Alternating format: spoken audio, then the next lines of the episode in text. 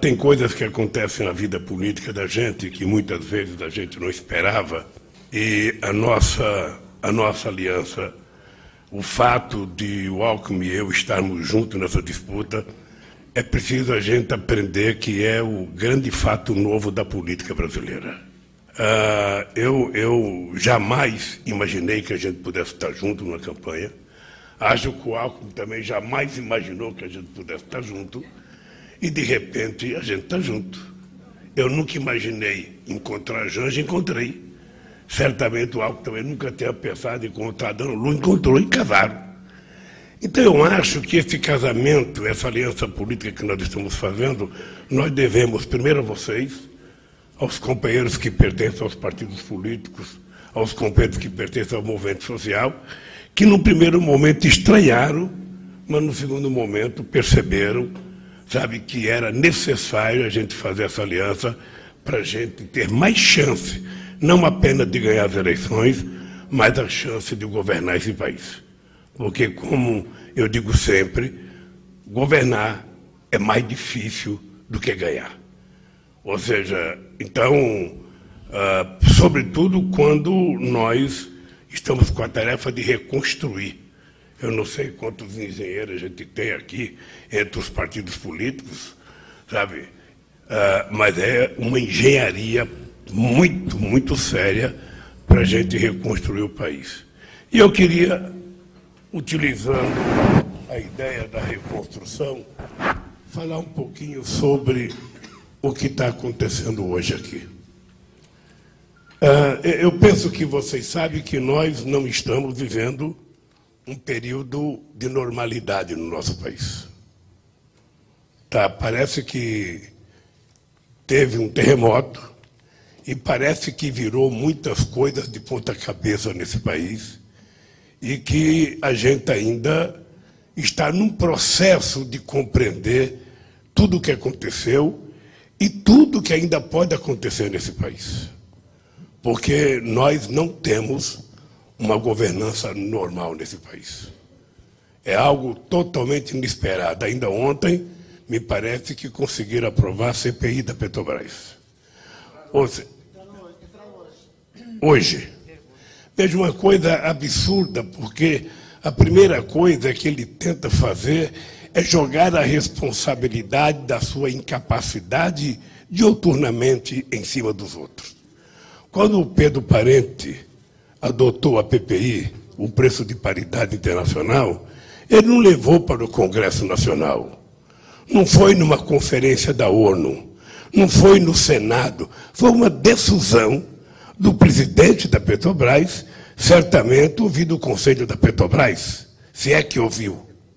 E tomou a decisão, a pretexto de que era preciso salvar a Petrobras. Da mesma forma, eles tomaram a decisão de privatizar a BR, dizendo que era preciso ter mais competitividade. E quanto mais competitividade, mais o preço do combustível ia parar. E o preço do combustível não para, na verdade, é de subir. Significa que algo está muito errado nesse país. O Bolsonaro poderia, com uma canetada, como fez o Pedro Parente, obrigar o presidente da Petrobras a reduzir o preço. Ele poderia ouvir o conselho da Petrobras e, de, e reduzir o preço. Se ele tivesse qualquer dúvida, ele poderia reunir o Conselho Nacional de Política Energética, o Conselho da Petrobras, o presidente da Petrobras, e ele, presidente, tomar a decisão de que era preciso reduzir em benefício da sociedade brasileira. Não. Mas ele faz muita bravata e mantém o preço alto porque ele não quer brigar com os acionistas que são os que ficam com o lucro que a Petrobras está tendo, que é exorbitante. Nada para o reinvestimento na empresa, nada para melhorar a vida do povo e tudo para os acionistas que estão recebendo dividendos que demorou muitos anos para receber o nosso governo. Porque a nossa prioridade não era só os acionistas, era a Petrobras se transformar numa grande empresa, não de petróleo, mas de uma grande empresa de energia. Eles estão desmontando isso e vão tentar criar todas as confusões possíveis para ver se eles conseguem propor a privatização da Petrobras, quem sabe ainda este ano. como fizeram da forma mais vergonhosa possível o processo de privatização da Eletrobras. Pois bem, então nós estamos num processo de reconstrução do país. Se a gente está falando de reconstrução, a gente deveria comparar essa diretriz que o Aloysio Mercadante fez a apresentação para nós aqui, como se fosse a construção de uma casa. E todo mundo aqui, mesmo não sendo engenheiro, sabe que a casa começa por um bom alicerce. Se a gente quiser uma casa segura, a gente tem que fazer um bom alicerce, senão qualquer vento derruba a nossa casa. Então, esse aqui é apenas um alicerce. Nós vamos ter que construir a casa ao longo do tempo, ouvindo as pessoas através da plataforma, mas o mais importante é executando a política que nós quisermos se nós ganharmos as eleições. Porque mesmo a lista de todo o material que a gente colocou aqui para comprar material, muitas vezes a gente não encontra o que está aqui. A gente vai ter que fazer mudança. A gente nem sempre pode fazer tudo. Em alguma coisa a gente vai poder mais, em alguma coisa a gente vai poder fazer menos. Essa é a arte de governar com aquilo que você tem na mão e com aquilo que você tem capacidade de construir o novo. Nós vamos ter que ter os tijolos dessa parede, que significa acabar com a fome outra vez nesse país. Nós vamos ter que ter os tijolos, que significa aumentar o salário mínimo. E nós vamos construindo tijolo por tijolo até chegar na cobertura da casa, que é o material da soberania. Esse país precisa voltar a ser soberano. E um país não será soberano apenas porque ele cuida da sua fronteira, cuida do seu espaço aéreo, cuida da sua fronteira marítima. Não. O país será soberano quando o seu povo for respeitado, quando o seu povo tiver emprego, quando o seu povo tiver educação, quando o seu povo tiver salário, quando o seu povo comer, quando o seu povo tiver saúde, quando o povo tiver conquistado uma cidadania digna que todo ser humano tem direito, que está na nossa Constituição, que está na Declaração Universal dos Direitos Humanos e que está inclusive na Bíblia. Eu falo sempre isso. Está na Bíblia. Tudo o que a gente quer, a gente encontra na Constituição, na Bíblia e na Declaração Universal dos Direitos Humanos. O problema é que nós não conseguimos construir esse mundo que já está escrito. E o desafio nosso para construir isso aqui é ganhar as eleições. Todo mundo sabe que eleição e mineração, a gente só vai saber o resultado depois da apuração. Né? E nós sabemos que a eleição não é uma eleição qualquer. Nós temos um cidadão desequilibrado, desequilibrado, um cidadão do mal, um cidadão que não foi capaz de derramar uma única lágrima por 670 mil vítimas do Covid, um cidadão que durante o tempo inteiro menosprezou o conhecimento científico, menosprezou o conhecimento de toda a medicina, menosprezou os laboratórios do Fiocruz e do Butantan, que são altamente qualificados, e negligenciou o SUS, não tendo nenhuma fé naquele instrumento de saúde que o Alckmin foi o relator da lei, ou seja, ah, e graças ao heroísmo dos nossos funcionários, dos nossos médicos, o SUS conseguiu salvar milhões de brasileiros sem a ajuda do governo. Esse governo que está aí vai terminar o seu mandato, ele nunca recebeu os dirigentes sindicais, ele nunca recebeu os governadores, ele nunca recebeu os prefeitos, ele nunca recebeu nenhum movimento social, ele nunca atendeu ninguém da sociedade. Nunca recebeu movimento de mulheres, movimento de negro, movimento de pesca, movimento da, da, do sem terra, movimento da CONTAG, nunca, nunca. É um presidente que não conversa com a sociedade brasileira. É um presidente que não conversa com o Brasil. Sabe, inventou uma coisa nova que deve ser extraordinária para ele, que ele deve ter uma fábrica de, ou deve ser sócio de uma fábrica de motocicleta.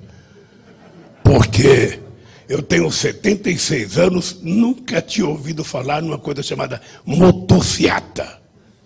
Quando eu vi a primeira vez o Bolsonaro vai fazer uma motociata, eu fiquei esperando que era alguém que vinha de outro planeta fazer alguma coisa, porque carreata eu sabia, passeata eu sabia, sabe?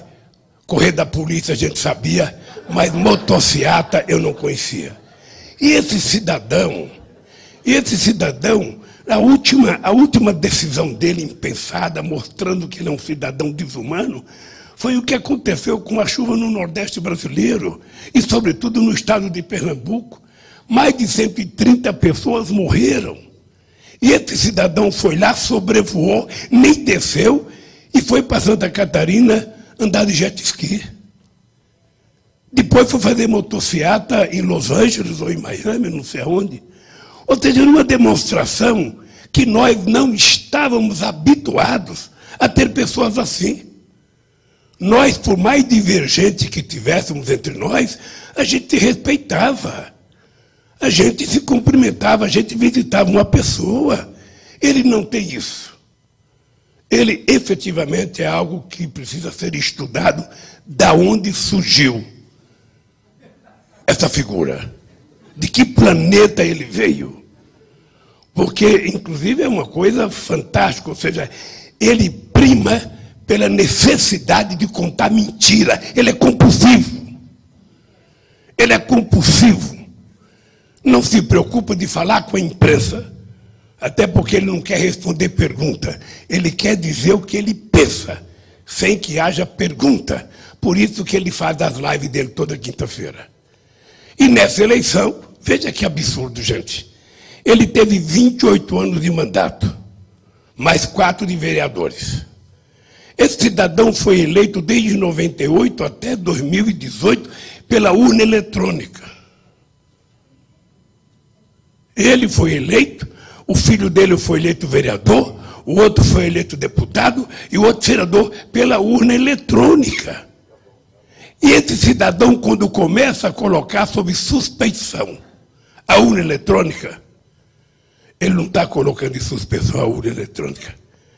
Ele está colocando em suspensão a sociedade brasileira, porque ela é quem vai tirar ele do governo e vai recuperar a democratização do país. Um, um programa de governo ele pode ser executado em sua plenitude.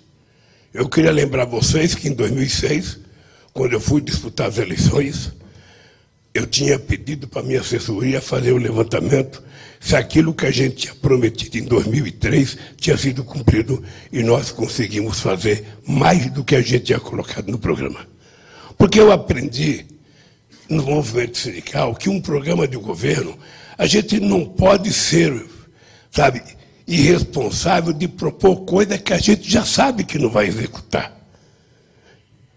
Se você coloca coisa que você sabe que não vai conseguir, não coloque. Porque se você não fizer, você vai ser cobrado pela sua ineficiência, pela sua ineficácia, pela sua incompetência, para ter mais claro. Então é importante que a gente coloque o menos para fazer o máximo e não o máximo para fazer o menos.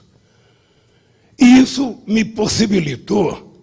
Veja, é muito difícil. Quando nós anunciamos o Minha Casa Minha Vida, eu conversei com a Dilma e com o Guido em março, para a gente começar a fazer o programa.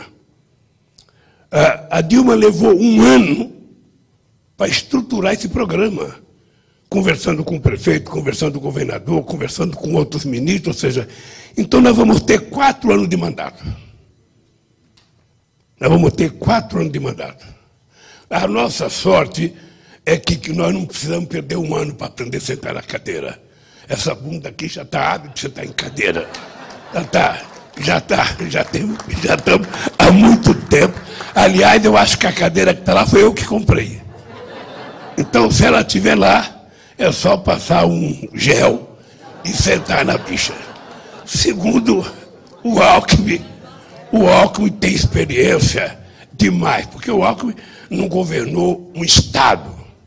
Ele governou um Estado com 43, 44, 46 milhões de pessoas, um Estado mais importante da federação, e não governou uma vez, ele gosta de governar. Porque ele, ele governou de 98 a 2002, se elegeu em 2002, depois saiu, depois entrou o Serra, o Serra, e aí eu pensei que ele não ia votar, ele votou outra vez, e governou mais dessa vez, e governou mais outra vez, Ele governou quatro vezes, cinco vezes o governo de São Paulo, então nós não vamos ter problema de executar o nosso programa. E o Alckmin sabe, eu tenho dito isso, a gente não vai ter tempo de ficar filosofando. Por isso que eu disse, a gente vai ter que, no primeiro mês de governo, construir e construir o nosso pacto federativo. Eu quero juntar os 27 governadores, quero saber o que, que eles têm de projeto de infraestrutura, sobretudo na questão da saúde, da educação, para que a gente não perca tempo. Dinheiro a gente vai arrumar. E não pergunta agora que eu não vou dizer para vocês, porque senão vocês vão querer já o dinheiro. Não. A gente vai deixar primeiro ganhar para a gente começar a administrar. Eu, então, só tenho que parabenizar os partidos que construíram esse programa. Certamente tem gente que acha que não está tudo que eu queria. O Suplicy mesmo veio aqui fazer uma reclamação. Ele está correto, porque se eu fosse responsável pelo prêmio Nobel, eu já tinha te dado o prêmio Nobel, sabe? Do cara que mais se o Suplicy não fosse brasileiro, se ele fosse de outro país, a abnegação dele, a dedicação dele, sabe, nesses 40 anos de querer, sabe, uma renda básica. Ou seja, ele já teria sido ganhado o prêmio Nobel umas 10 vezes. Como ele é brasileiro e nós nunca ganhamos, nem os nossos mais importantes escritores ganharam, a gente vai aguardar para ver se um dia, Eduardo, a gente tem força para dizer Eduardo vai ganhar o prêmio Nobel de combate à fome. Porque se tem um cara que se dedicou a escrever, a ler, a viajar, a fazer palestra, sabe? E eu acho, Eduardo, que você tem que saber o seguinte: se tem um cara que tem o reconhecimento do nosso partido, e eu acho que o reconhecimento da sociedade brasileira preocupado com esse tema é você. E por isso eu quero parabenizar o Luiz Mercadante, a equipe que fez, de ter colocado aqui a questão da renda básica, Eduardo. E se Deus quiser, nós haveremos, haveremos de implantá-la um dia no país. Porque depois que aconteceu o Covid, ficou mais claro para a humanidade, e ficou mais claro para a humanidade depois da evolução tecnológica nesse mundo maluco digital que tem uma parcela da humanidade que não vai ter emprego, que não vai ter espaço. Um cara como eu, vai ser os inúteis, porque não sabe trabalhar no mundo digital, ou seja, a gente não vai ter muito emprego, porque a tecnologia vai ocupando o nosso espaço. Cada vez menos gente, cada vez mais máquina, cada vez menos gente, cada vez mais máquina, e agora nem máquina. Agora é tudo, é tudo assim, uma loucura que a gente não sabe como acontece. Então vai chegar o momento que alguém vai ter que ter responsabilidade pelo emprego. Quem é que tem que assumir a responsabilidade? É o Estado. Que foi o que aconteceu com a Covid. Se os estados não assumirem a responsabilidade, e muitos estados tiveram que alargar a sua base monetária, se endividar para colocar dinheiro para cuidar do povo. Quando o Estado faz isso, ele demonstra claramente que ele tem que assumir a responsabilidade por aqueles que não tiveram chance. E tem muita gente nesse país que não teve chance. Ou seja, quando se acabou a escravidão nesse país, se esperava que o humanismo das pessoas da época que fosse tratar de formar, de educar e de dar emprego. Não, mas jogaram na sarjeta para ser chamado de vagabundo e passaram a responsabilizar o povo negro por tudo que acontecia de desgraça desse país. As mulheres é a mesma coisa. E, sobretudo, as mulheres mais pobres, as mulheres que são mães. Eu não falo mais mãe solteira, porque o Papa diz que não tem mãe solteira. Tem mãe. Não importa se ela está casada, importa que ela é mãe. Então, se o Estado não cuida dessa gente, sabe, e diferentemente do Auxílio Brasil, o Bolsa Família não era um programa menor. O Bolsa Família levava em conta a família, levava em conta a frequência das crianças na escola, levava em conta a vacinação das crianças, levava em conta o tratamento da mulher gestante, que ela tinha que passar pelos exames que toda mulher tem que passar, senão perderia o plano. Então era um programa que tinha responsabilidade social, não era apenas dar o dinheiro, era cuidar das pessoas. Porque uma coisa que o Alckmin e eu vamos fazer não é governar, a gente vai querer cuidar desse país, cuidar desse povo, adotar esse povo, para mostrar que ele tem chance. Então, as coisas que a gente coloca aqui, de acabar com a fome, nós já provamos que é possível. Nós já provamos que é possível. Nós já provamos que é possível reduzir a inflação, reduzir a taxa de juros. Nós já provamos que é possível esse país voltar a ser um país, sabe, de importância mundial. Tudo isso já está provado. E eu ontem tive uma conversa com, com o Alckmin, o Haddad estava junto com alguns empresários. E eu, com muita falta de humildade, porque ali não tive nenhuma humildade, eu dizia: quem nesse país, quem nesse país tem mais autoridade de recuperar esse país do que o Alckmin e eu? Mapei, pega a classe política brasileira, pega os partidos políticos. Ninguém nesse país tem Primeiro, os partidos apoiando o que nós temos. Segundo, o movimento social apoiando o que nós temos. Segundo, a experiência gerencial que nós temos para cuidar da coisa pública. Nós não precisamos de tempo para aprender. O que nós precisamos é apenas utilizar o tempo que temos para executar. E tudo isso que está aqui, tudo isso que está aqui, é possível ser cumprido.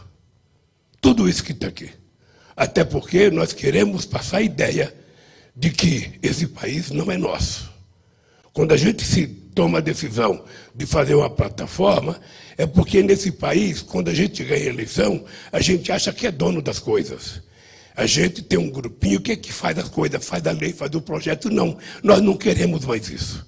Nós queremos que a sociedade brasileira assuma a plenitude da sua responsabilidade e diga: eu elegi vocês, mas eu quero participar da minha governança.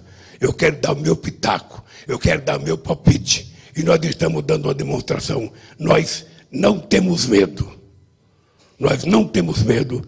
E eles têm que se preparar, porque o orçamento da União, nós vamos re, reproduzir a plataforma para construir o orçamento nacional.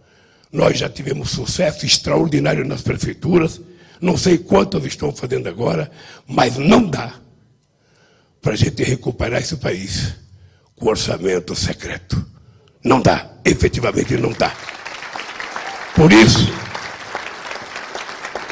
por isso, na defesa do nosso programa, eu e o ACO vamos ter que fazer propaganda dos nossos deputados. A gente não vai pedir voto apenas para nós. A gente vai tentar mostrar a importância do povo brasileiro votar em deputados e deputadas e senadores que pensam como nós, que defendem um programa como esse, para que a gente, chegando no dia D, a gente possa ter uma maioria qualificada para a gente fazer as mudanças que o país precisa.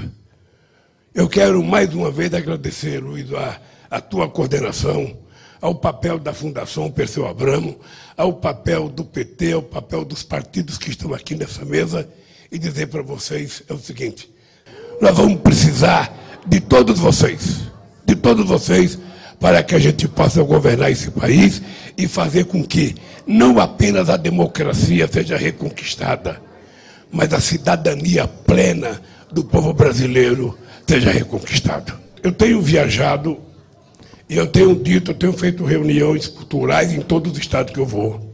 E eu tenho dito que a gente vai, além de recuperar o Ministério da Cultura, a gente vai criar comitês culturais em todos os estados brasileiros.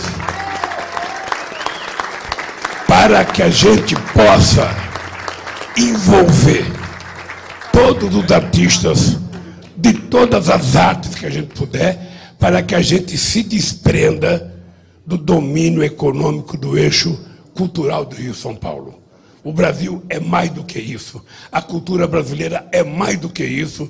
E nós precisamos, então, ter a responsabilidade de fazer aqueles de baixo, aqueles que não estão nas novelas, aqueles que não estão no teatro, aqueles que não estão no cinema, que eles possam ter a chance de também mostrar que eles fazem cultura, porque a cultura nasce da habilidade e da competência do povo brasileiro. Obrigado a todos os companheiros.